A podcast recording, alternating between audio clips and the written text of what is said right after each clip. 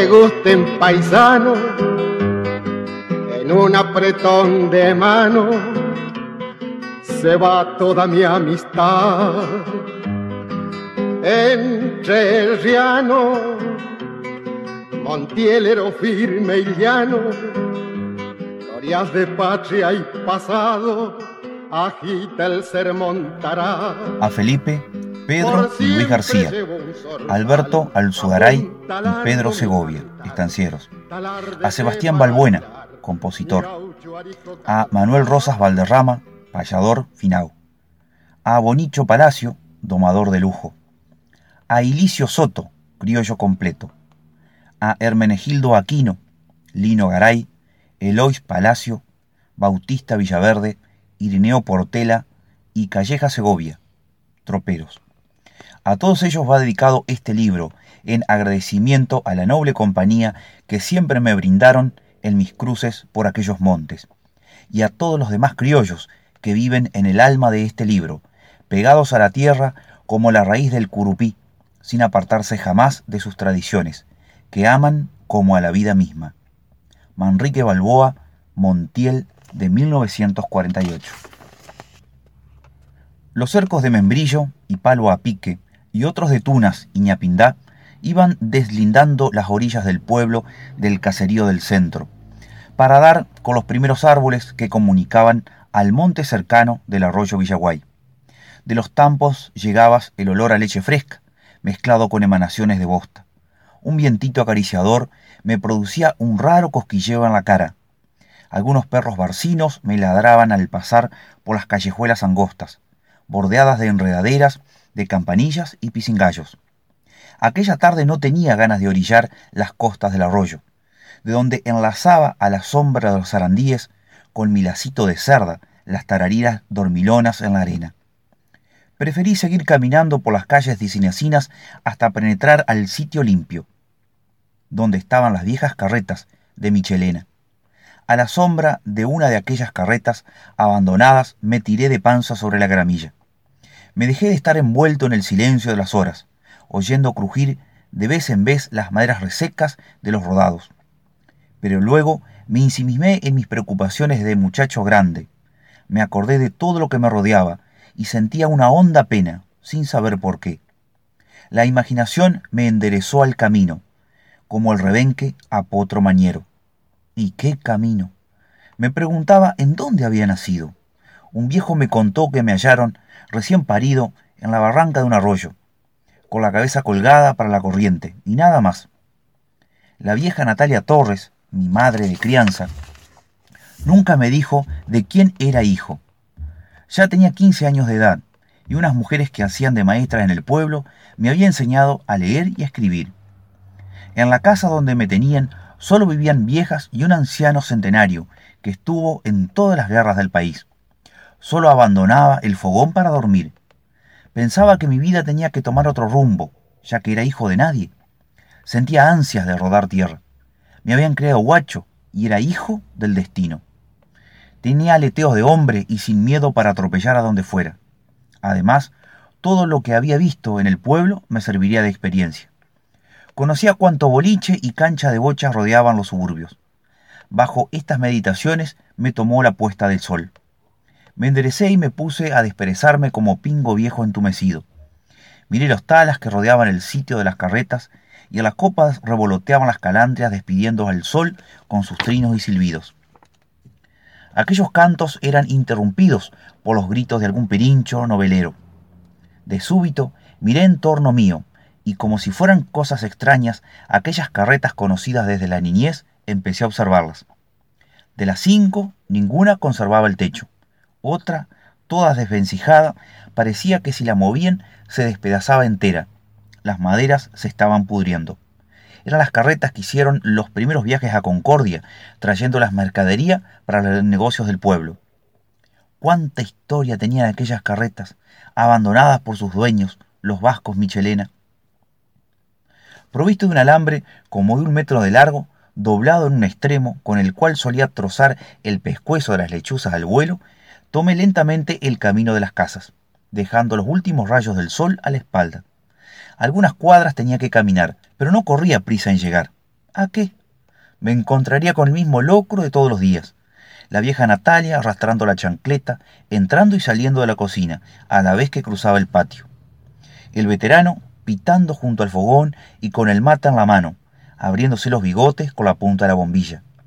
Dos viejas de vincha rezando junto a las mesitas de los santos milagrosos. Todos los días el mismo cuadro, el mismo churrasco, el mismo locro. Parecía que nunca hubieran aprendido a reír. Sus rostros torvos, bronceados, solo sabían mandar y hacerse obedecer. Al penetrar la orilla del pueblo, empezaron a salirme los perros de cuanto rancho orillaban las calles.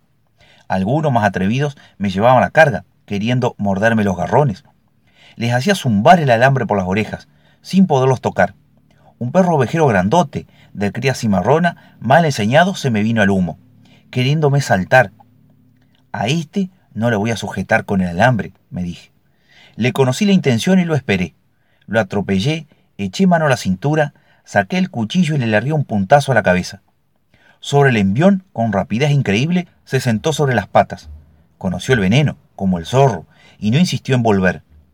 Se contentó con ladrarme a la distancia, mientras me fue retirando sin perderlo de vista. Era un perro peligroso, por lo traicionero.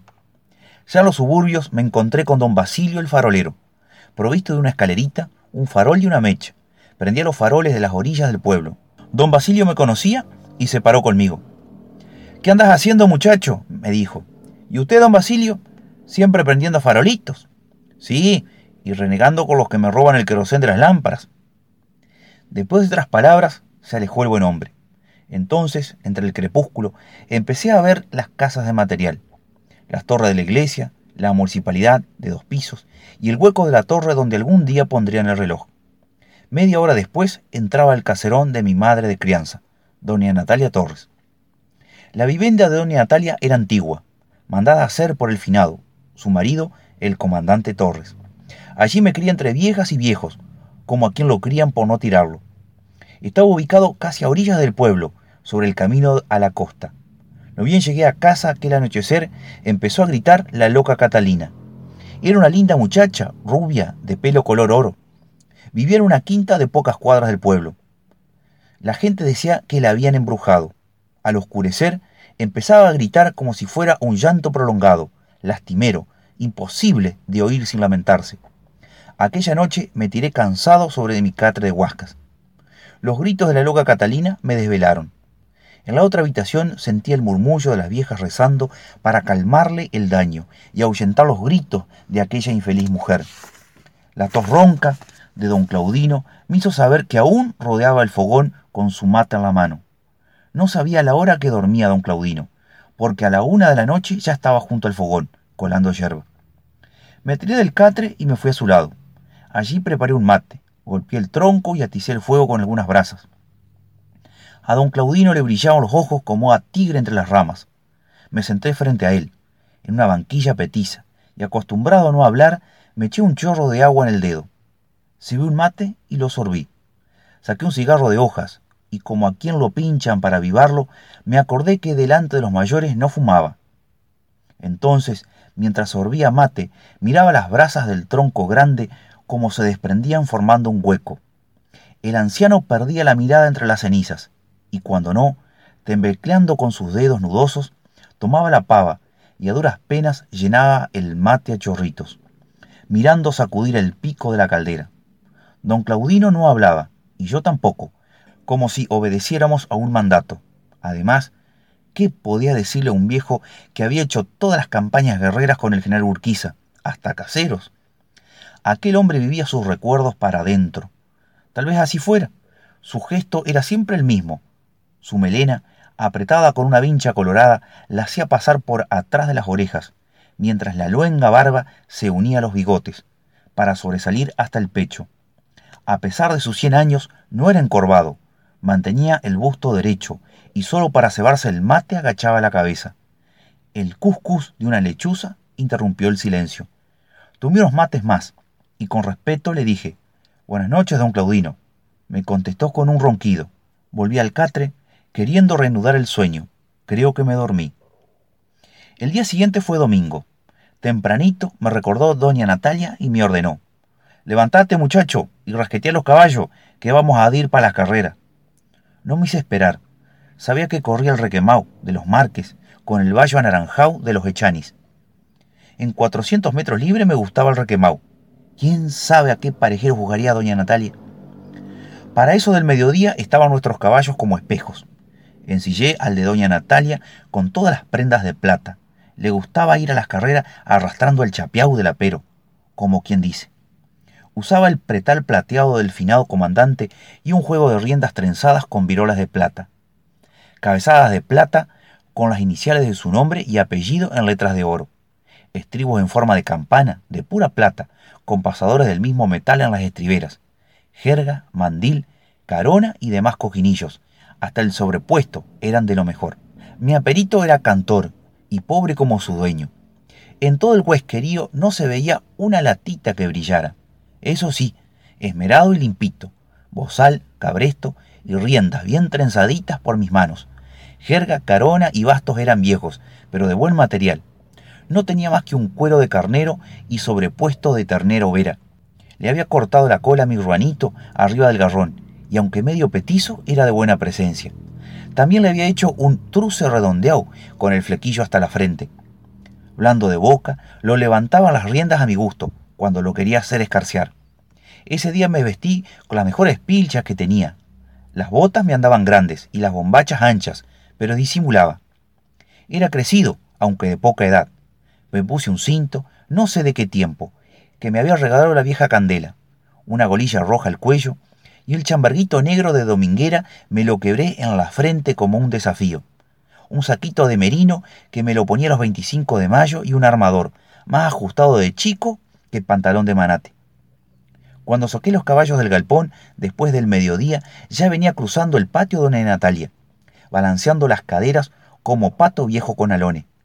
Se habían perifollado bien y traían la mano izquierda su rebenque con cabo de plata, también una bolsita chica de cuero de gato montés, como hasta más de la mitad de onzas de oro, y algunas cortadas en cuero, colgadas de la cintura. No quería saber nada con papeles, solo le gustaba pagar y cobrar con oro. Liviana la vieja como una muchacha, estribó y se le sentó a la derecha su overo remolón, se acomodó estirando las polleras largas y me dijo, Vamos, ponete a la derecha. Como sus palabras eran órdenes, taloneé y me puse a la par. Salimos al trotecito por el camino de carreras, que solo distaba unas diez cuadras. Algunos vecinos me miraban, y los más conocidos le gritaban a doña Natalia. Que tenga suerte, ña Natalia. Gracias, respondía, sin darle importancia a los buenos augurios. A mí también me miraban, por lo muchacho, o porque las botas y las bombachas me hacían más hombres de lo que era. Doña Natalia tenía el gesto altanero y la mirada penetrante. Mientras íbamos orillando el pueblo, nadie se le escapaba de los ranchos del camino. A la sombra de una enredadera, en la parte de atrás de un ranchito, estaban dos novios de la mano. Ella era jovencita y era un muchacho como yo, uno de esos novios domingueros que tiene la inocencia de la clavelina o la madreselva. Cuando los vio de la mano, doña Natalia exclamó, De la mano iba a dir yo, si eran míos esos muchachos. Puso el gesto más altanero aún y me miró. Cuando quisimos acordar ya estábamos a la punta del camino de carreras. Bajo los talas sombreados que bordeaban la cancha a izquierda y derecha se veían colorear los vestidos de las quintaderas. Los criollos, en grupo, rodeados los árboles, se movían en forma de quebradas, ya tomando amargos de mano de las cebadoras o haciendo los comentarios de las mentas de los pasajeros. Muchos aperos plateados se veían a un lado y otro del camino. Una pulpería de quinchos estaba rodeada de caballos ensillados. Por frente a nosotros cruzó un tumbero con una balanza adentro. Al verlo, doña Natalia me dijo, ahí llevan la balanza para pesar a los corredores, en todavía es temprano. ¿Y cuál le gusta? me atreví a preguntarle. Nunca le había querido decir mamá, Sabía que ella no era mi madre. ¿Y para qué me iba a andar engañando? Me miró de reojo y contestó, el que me guste cuando los vea. Nos ubicamos casi en la punta del camino a esperar que llegaban los pasajeros. Un olor a grasa hirviendo de los fritos y tortas nos envolvía. El criollaje empezó a moverse en todas direcciones. Fíjate dende el caballo nomás, si no hay un sapo mañao en el lado del camino, ande va a correr el recamado de los marques. Sabía que era supersticiosa, y con disimulo di vueltas el ruanito y eché una mirada entre los pastos de la punta del camino. Luego volví y le dije, no hay nada, doña Natalia. Esta superstición me hizo comprender que me había engañado y que ella estaba dispuesta de antemano a jugar al requemado de los Marques. Sin embargo, a mí me gustaba el vallo de los Echanis. Pero, ¿qué iba a jugar yo si no tenía ni para cigarros? Además, era muchacho para desafiar una parada, y doña Natalia no me lo hubiera permitido. A pesar de todo, me convenía que ganara el requemau, porque eso sí, para el barato la vieja era generosa. De pronto salieron desde abajo de una enramada de las pulperías los parejeros con sus respectivos corredores. Luego se pararon en el camino. El requemau estaba lindo, parejo, pero el vallo anaranjado parecía mejor compuesto y era un espejo. Los parejeros, como si adivinaran la castigada, levantaron la cabeza, pararon las orejas y miraron lejos el camino de Andarivel. El vallo sacudió la crin y desparramó una espuma blanca de la boca. El paisanaje se amontonó para ver los caballos y luego se alejó, orillando los caminos. Enseguida empezaron las apuestas, a uno y otro. Doña Natalia esperó dos partidas. Luego nos fuimos a unos 40 metros de largada. Las apuestas eran parejas, a uno y otro, se veían que la carrera iba a ser reñida. Cuando menos lo pensé, doña Natalia desafió una onza de oro a las patas del requemau. Si me dan luz con el vallo a la de Chanis, pongo dos onzas a una, agregó. Un viejo de barba se acercó y le copó la onza de oro. Otro criollo de apelo lujoso le desafió cinco onzas de oro derecho. Estas pagan, don, abrió su bolsita de cuero de gato y sacó las monedas y se las quiso entregar a quien las había jugado. Los hombres no aceptaron, pero en cambio le entregaron las monedas, diciéndole, Téngalas usted, por si nosotros ganamos, nos entrega el doble. Los criollos se rieron muy cumplidos y a la vieja no se le movió una arruga de la cara, mientras volvía a guardar las onzas como si supiera que de su bolsa no iba a salir más. Mientras tanto, el Bayo y el Requemau habían hecho las primeras partidas. No se hicieron esperar mucho. ¡Ahora y se vinieron! gritó uno de los más entusiasmados. Cruzaron por frente a nosotros, llevándole medio cuerpo de ventaja el Bayo al Requemau. Se armó una gritería de apuestas a favor del Bayo. Muchos coparon esas paradas. Jugaban patacones y cuartillos. No nos movimos del lugar. Y mi compañera era una estatua, con la mirada firme a la distancia, oyendo el pereré de los parejeros entre la polvareda. Pero yo me paré sobre el recado para ver mejor me daba cuenta que 400 metros libre era mucho para caballos criollos y que la ligereza iba a aflojar grande a la llegada. Así fue. Aflojó fierazo el vallo anaranjado de los Echanis y el requemau de los Marques ganó con luz. Me puse contento, como si yo hubiera ganado las onzas de oro. Doña Natalia ni se molestó en mirar a los contrarios. Ya había ganado el oro jugado y era difícil que volviera a copar después o aceptar el desquite.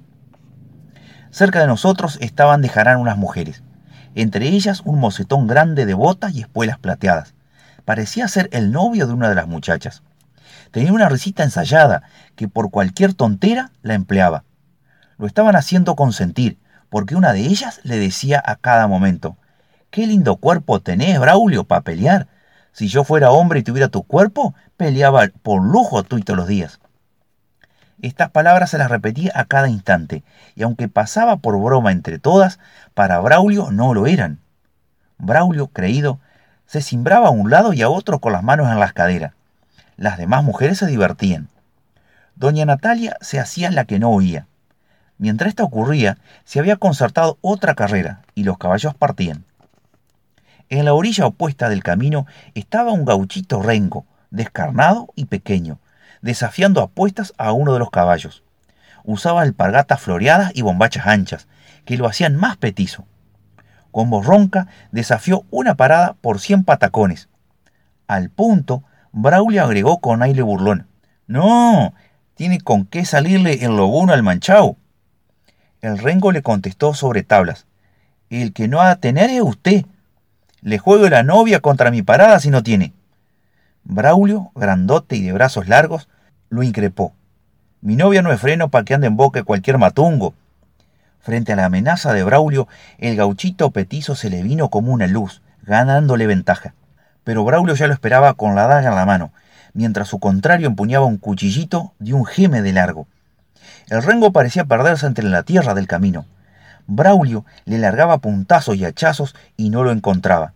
La táctica del rengo era ganársela abajo de la daga y levantarlo en su cuchillito, haciéndole jugar entre las tripas.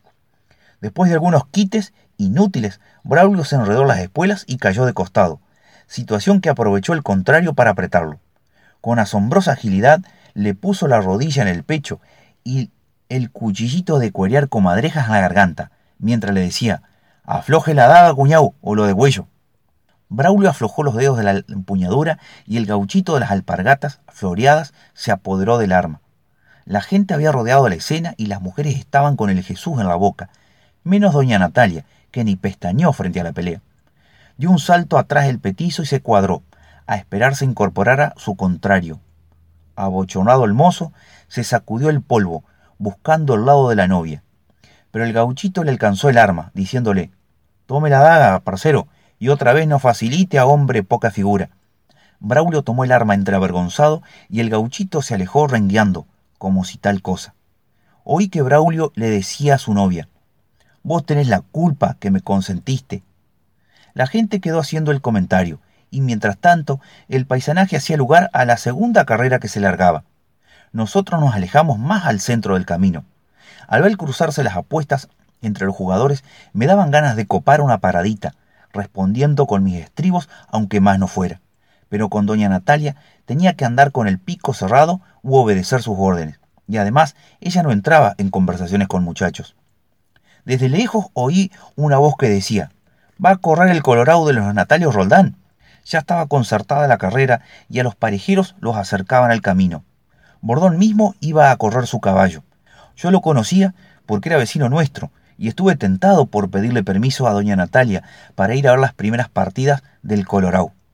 La tentación me venció y me atreví a decirle, va a correr el Colorado de su tocayo Bordón. ¿Me da permiso ir a verlo como parte? Andá y vuelve pronto, me dijo de mal modo, como siempre. Taloneé mi ruanito y marché a trote largo, abriéndome cancha entre el criollaje. Luego me le acerqué mientras se acomodaban en el camino. Quería que Bordón me viera, y si hubiera tenido plata, habría desafiado una parada a las patas del Colorado, para que él me oyera. Me vio Bordón y me sonrió. Se había atado una vincha colorada en la frente, delgado de cuerpo y de regular estatura. Se acodillaba bien en su montado pero algunos corredores, como Sicto Bogau y otros, no querían correr con él porque los aturdía a gritos. Gritaba a pulmón lleno, desde que salía hasta que llegaba a la raya. ¿Era una costumbre o un recurso? No sabría explicarlo. Después de haber visto las primeras partidas, me alejé. Me demoré un buen rato. Cuando me vio llegar doña Natalia me preguntó, ¿a qué lado corre el Colorado? A la derecha. Parece que va a ganar muy fácil porque el gateau de los arredondos está de más gordo. Ajá, me respondió, y me echó una mirada a la punta del camino. Había jugado dos onzas de oro al Colorado de Bordón. Se cruzaban las apuestas y a uno y otro parejero. Corrían 300 metros. Los gritos de Bordón nos anunció la largada. Pasaron parejos junto a nosotros, como una luz. Bordón gritaba lindo, animado a su caballo, y a gritos ganó esa carrera por medio pescuezo. La vieja cobró lo ganado y echó las monedas a la bolsa con disimulo ya tenía una alegría porque había ganado el Colorado de nuestro vecino. Me parecía que era mío y soñaba con tener algún día un parejero de ese pelaje. A dos por tres miraba a mi ruanito y me preguntaba, ¿no será ligero en el camino? Frente a nosotros estaba atado un sulky un doradillo con la paleta y la panza embarrada. De los dos del sulky, el que manejaba no hablaba. En cambio, el compañero desafiaba una carrera con un viejo pingo embarrado del sulky. El doradillo estaba como dormido, con la cabeza gacha, una oreja caída y la pata encogida. Después de mucho gritar, apareció un mozo, montando en un tobiano negro, y le aceptó el desafío. La vieja Natalia miraba la escena con más penetración que yo. Conocía todas las trampas de las carreras de Andarivel. Lo desataron del sulky al doradillo y lo llevaron a la punta del camino, todo embarrado. El tobiano no era lindo, Pingo, pero en cuanto empezaron las primeras partidas se vio la superioridad del doradillo. Un momento después llegó el viejo que perdió las cinco onzas de oro, buscando desquite. Le juego, doña, las mismas oncitas que ganó. Voy a las patas de mi pingo viejo, el sulky, que está partiendo con un lindo tubiano. No me gusta el tubiano, don. Le juego al doradito, si gusta, la misma onza. El hombre no dijo nada y se alejó al tranco, lamentándose de haber errado el golpe. Largaron la carrera y ganó el doradillo fácil. La pupila grande se iba perdiendo atrás del monte cercano. Los que habían ganado se alejaban lentamente y los perdedores a galope tendido. Por reglamento las carreras terminaban a la entrada del sol. Vamos muchacho, me dijo doña Natalia, y salimos al tranco, orillando los campamentos de las quitanderas. Se veían las fuentes de fritos y criollos, enamorados, en parte con las muchachas, que pedían el barato y cebaban mate. Por un lado y otro se oían músicos de acordeones, y algún payador bordoneaba la vihuela en estilos o vidalitas. Dejamos el camino de carreras a la espalda, llevándonos el eco de músicas y murmullos de criollaje. Con el mismo gesto que salió, llegó doña Natalia Torres a su casa. Toda la tarde había estado sentada sobre el lomo de su caballo. Se tiró al suelo como si fuera una muchacha y me dejó el overo para que se lo desencillara. Las otras viejas salieron al patio preguntando si habían ganado. Vi que rodearon el fogón de don Claudino a tomar unos amargos y a hacer comentario de las carreras. Acomodé los caballos y luego me puse a tomar un mate. Solito empecé a pensar tonteras y otras cosas. Manrique Balboa, Montielero. Novela. Biblioteca Entrerriana Básica, Ediciones del CLE.